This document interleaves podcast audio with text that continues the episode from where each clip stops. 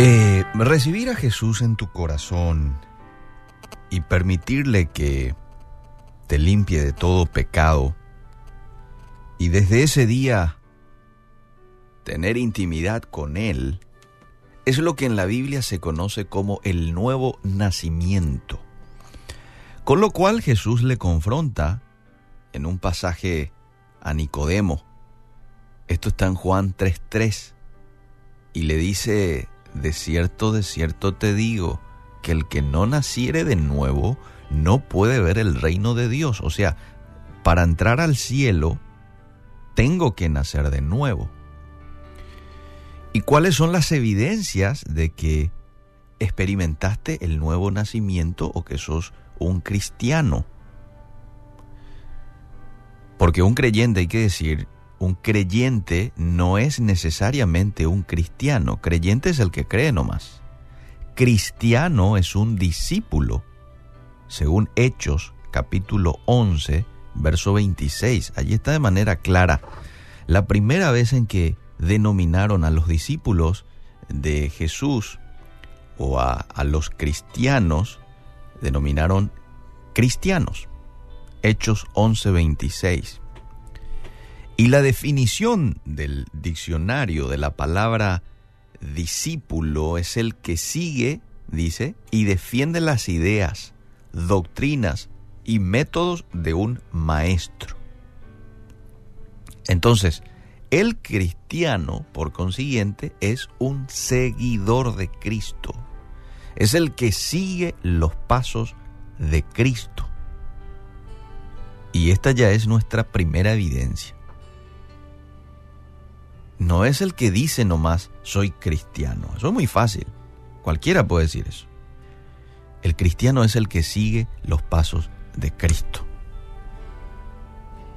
En pocas palabras es una persona, un hombre o una mujer obediente a los preceptos bíblicos.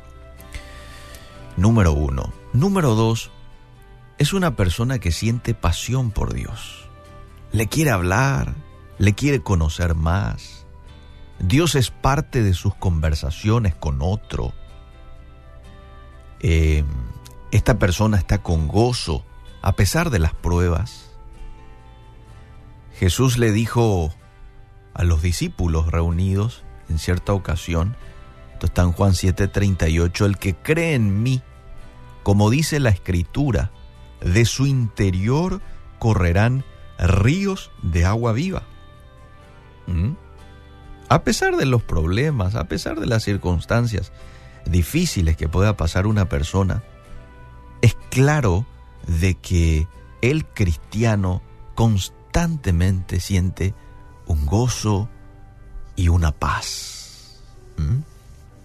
Siente pasión por Dios. Dios es parte de su vida.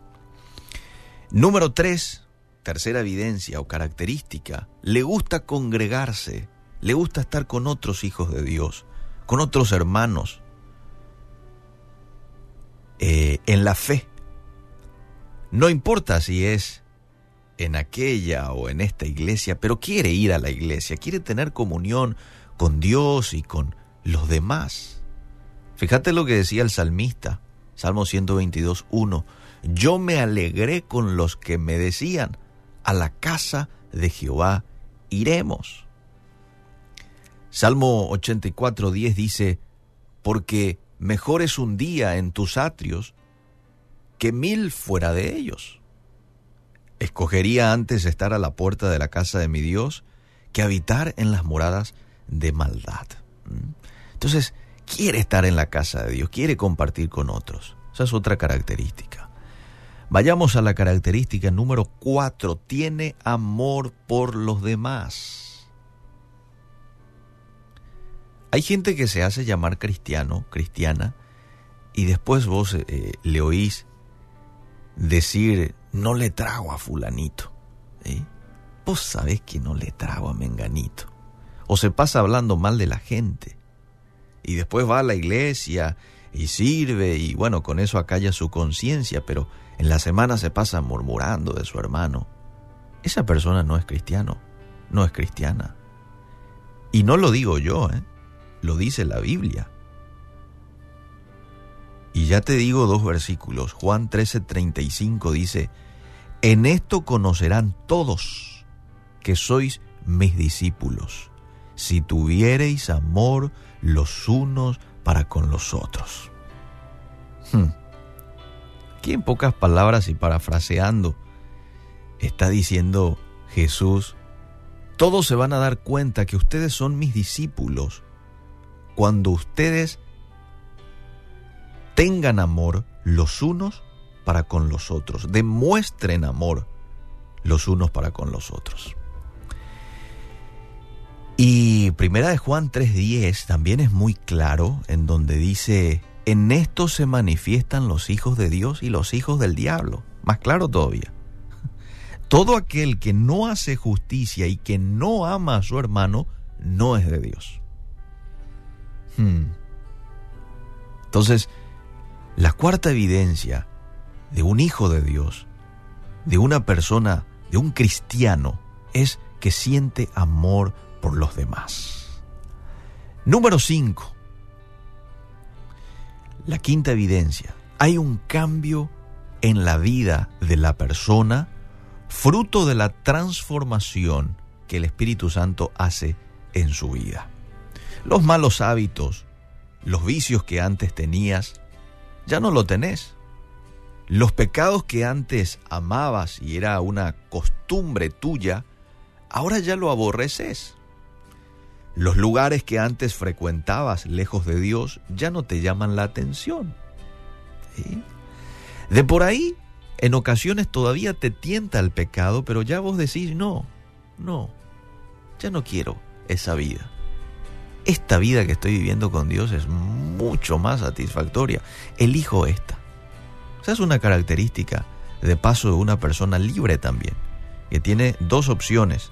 Tiene la opción de pecar, de elegir lo malo, aquello que le hace daño, y tiene la opción de lo bueno, tiene la opción de seguirle a Cristo y de disfrutar de esa vida en abundancia que Él nos promete a, todos aquellos que reciben a Él, ¿verdad? Entonces, eh, e, es una persona cambiada, transformada, evidencia esa transformación en su modo de vida.